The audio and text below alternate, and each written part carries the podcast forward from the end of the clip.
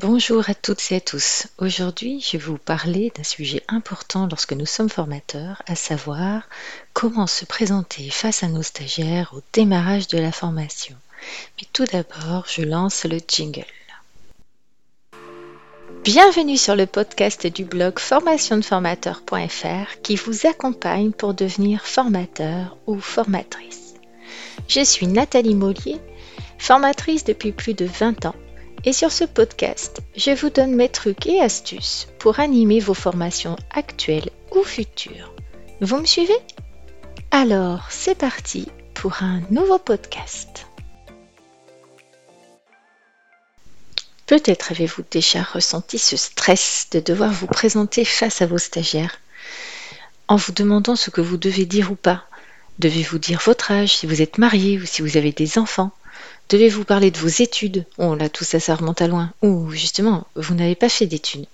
Dans quel degré de détail devez-vous rentrer dans vos expériences professionnelles? Est-ce que vous devez en parler en détail ou au contraire de façon plus allégée? Vous craignez peut-être de paraître prétentieux ou au contraire pas à la hauteur ou trop ceci ou pas assez cela. Votre stress est légitime et cela est positif car cela prouve que vous êtes impliqué, attentif aux autres. Mais maintenant, il reste à passer à l'action. Donc dans un premier temps, nous allons voir pourquoi il faut se présenter. Tout simplement parce que c'est une étape essentielle du démarrage d'une formation. Car elle permet aux stagiaires de mieux vous situer, de comprendre qui vous êtes, et cela renforce votre autorité ou votre expertise dans la matière que vous enseignez. Parfois, on se concentre tellement sur la formation, sur le contenu ou sur les apprenants qu'on en oublie de se préparer à se présenter soi-même.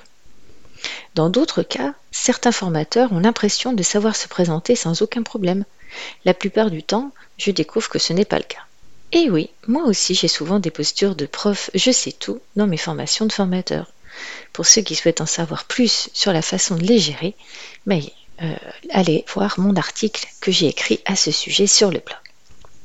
Alors ces séquences, bien sûr, je les filme et je les enregistre avec l'accord bien sûr de mes stagiaires.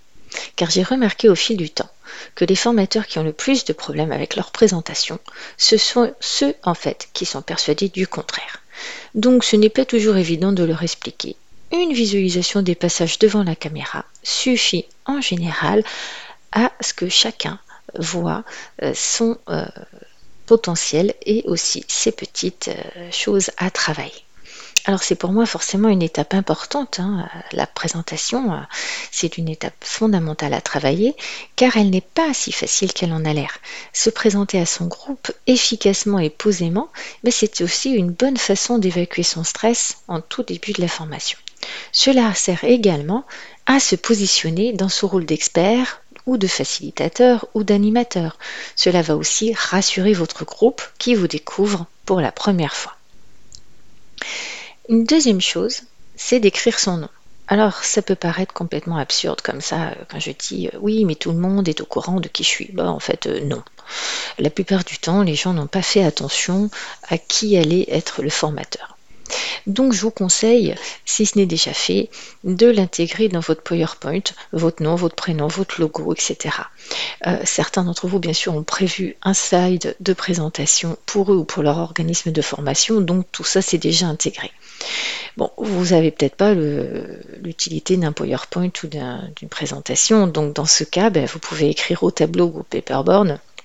Et cela vous permettra soit d'insister sur votre prénom ou sur votre nom en l'écrivant plus grand, parce que c'est important aussi pour les stagiaires de savoir s'ils peuvent vous appeler par votre prénom ou s'ils doivent vous appeler euh, Madame Intel ou Monsieur Dupont. Alors, c'est peut-être un peu agaçant hein, quand je parle de ça, mais c'est très important aussi pour le formateur de s'intégrer à la culture d'entreprise ou du secteur d'activité dans lequel il intervient. Notamment, par exemple, des, secteurs où on va se tutoyer ou alors d'autres on va se vous voyez. Donc si, euh, on va y revenir, mais si vous, vous voulez absolument tutoyer tout le monde, il va falloir le préciser, ou inversement. Euh, dans l'hôtellerie, par exemple, il est très difficile d'appeler les gens par leur prénom et les tutoyer. Dans le monde de la glisse, euh, par exemple, chez dans des grandes entreprises de la côte basque, ce serait de les vouvoyer qui serait vraiment une erreur ou de les appeler Madame Monsieur qui serait choquant. Troisième chose, il faut savoir se présenter simplement. Alors là encore, ça dépend beaucoup de votre public. Euh, toutefois, savoir se présenter simplement, c'est un art qui est difficile à maîtriser. Certains formateurs ne vont pas s'en rendre compte qu'ils pontifient en étalant une liste de diplômes impressionnante face à des stagiaires qui ont à peine le bac. Alors parlez de vous, de vos diplômes, de vos expériences professionnelles, mais toujours avec simplicité, même si votre palmarès est impressionnant. Vos stagiaires sont là parce que justement, ils n'ont pas le même niveau que vous. Ils sont là pour apprendre.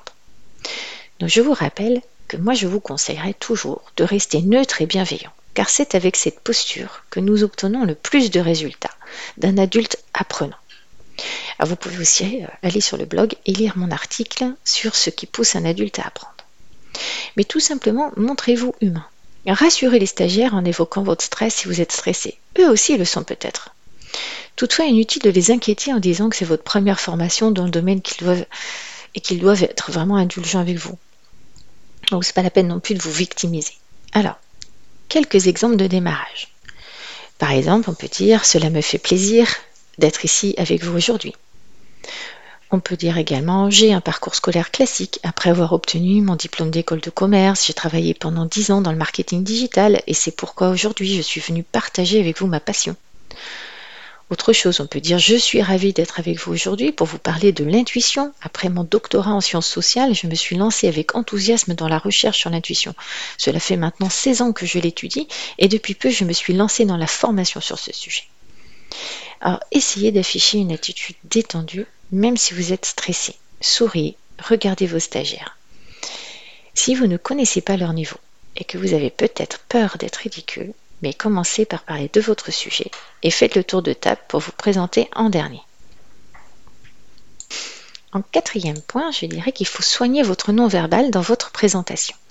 Alors la tenue vestimentaire du formateur est un élément important à soigner. Bien sûr, euh, le choix de votre style dépend bien sûr de vous, de votre personnalité, de votre budget, hein, également de l'endroit dans lequel vous intervenez, ainsi que du secteur d'activité de votre client. Il y a des endroits où, euh, voilà, franchement, il faut un costard cravate ou un tailleur jupe, euh, etc. Mais d'autres où on peut être beaucoup plus décontracté, ou même il faut être plus décontracté. En tous les cas, je vous conseille de mettre des vêtements que vous avez l'habitude de porter, surtout pour les chaussures, parce qu'un bon formateur dynamique bouge pour occuper l'espace, il piétine donc beaucoup. Inutile d'avoir des ampoules aux pieds et euh, bah, de souffrir. Alors, euh, personnellement, comme moi je vais dans des endroits très variés, que je ne sais pas toujours à l'avance si euh, l'air de la salle sera surchauffé ou glacial, bah, j'applique ce qu'on appelle la technique de l'oignon. Plusieurs couches de vêtements, faciles à enlever. Le gilet fin, le gros gilet sont mes meilleurs amis, ainsi que le foulard pour protéger ma voix. Je préfère les tenues confortables, saillantes et sobres, car elles passent dans tous les milieux masculins ou féminins. En fonction de mes clients, j'accessoirise mes tenues, c'est plus simple pour moi. Donc, à vous de trouver votre propre style. Mais sachez, voilà, qu'il va falloir aussi s'adapter à la température qui fait dans la salle, au lieu euh, dans lequel vous êtes, etc. Donc, euh, je, pense, moi, qu'il faut être sobre aussi dans la façon dont vous allez euh, parler de vous.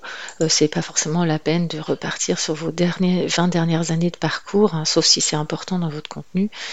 Euh, mais sachez aussi que vos stagiaires, par mimétisme avec vous, reprendront certainement les grands axes de votre présentation. Donc si vous voulez que les gens s'axent sur leur travail et non sur leur vie perso, inutile de parler de choses personnelles dans votre présentation.